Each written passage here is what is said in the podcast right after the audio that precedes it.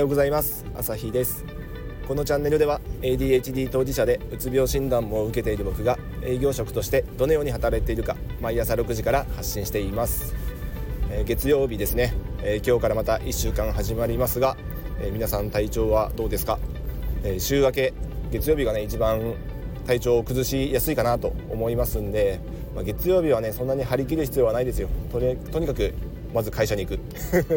当たり前ですけどね。会社に行く。そして、えーと、今日今週のやることを、まあ、ピックアップしたり、え、スケジューリングしたりしてもう粛々と進めていく。別に頑張る必要は何もないんです。とにかく、えーと、目の前のことを、え、やっつけていく、まあ、これだけですね。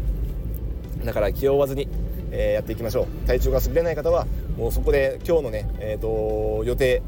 スケジュールここにタスクを入れすぎなければそれでいいだけの話なんでね、えー、無理しないでやっていきましょう。今日ですねあのすごく初歩的な話します。あのうんとそんなことみたいなあの拍子抜けというかがっかりされるかもしれませんけどあのかなりレベルの低い話をしますんであの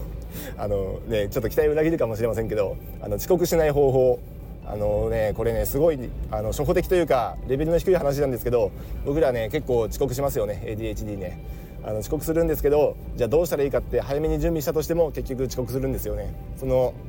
いろんなことをやりたくなっちゃうんであのなんか知らないけどいつもギリギリになっちゃう。だから5分とか3分とか結構遅刻しがちですよね。あの大幅に遅刻するっていうことは僕の場合はないんですけど微妙に微妙にアウトやんそれっていう遅刻結構僕多いんでちょっとそれをえーと、回避するためにもうねついにこの手段に出ました。とっておきの手段。それはもう自分の時計を進めておくっていう。レベル低すぎって話ですけど。だなんか小学校の頃とか中学校の頃とか昔もちょっとやったことあるんですけどあの朝の準備に、ね、結構時間がかかっていつもバス乗り遅れたりとかあの地下鉄ギリギリだったりとかそういうことが結構あったんで自分の時間だけを進めておくっていうね。これをしておくと遅刻しづらくなるんですよね。で久しぶりにちょっとこのしばらくやってなかったんですけどこれをやりました。やって、えーとまあ、僕は結構車営業で、まあ、営業車に乗ってこう移動するんで自分の営業車のこのね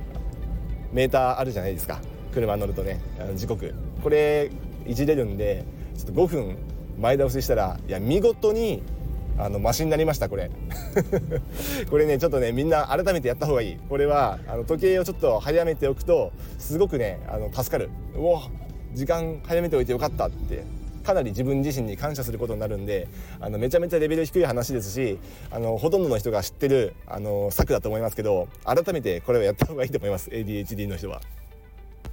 で基本的にねあの僕はアホなんであの時計を早めておいたことすら忘れてるんですよね。だからあやべえ遅刻すると思った時あ大丈夫だこれ5分進めてあるんだった。でそこで気づくんであのいやさすが俺時計早めておいでナイス。ってあのアホみたいに自分自身をこう称賛したくなるんであの皆さんもねそういう風に自分のためにちょっと行動しておいたらあの 自分に感謝することあるかなと思うんであのぜひやってみてください。あのレベルがかなり低いですけどあの初歩的ですけどだからこそこう今すぐできて今日から効果がありそうなこの時計を進めておくおすすめですんで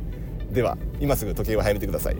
そして5分進んだ時計を見ながら明日聞いてください。ではまた。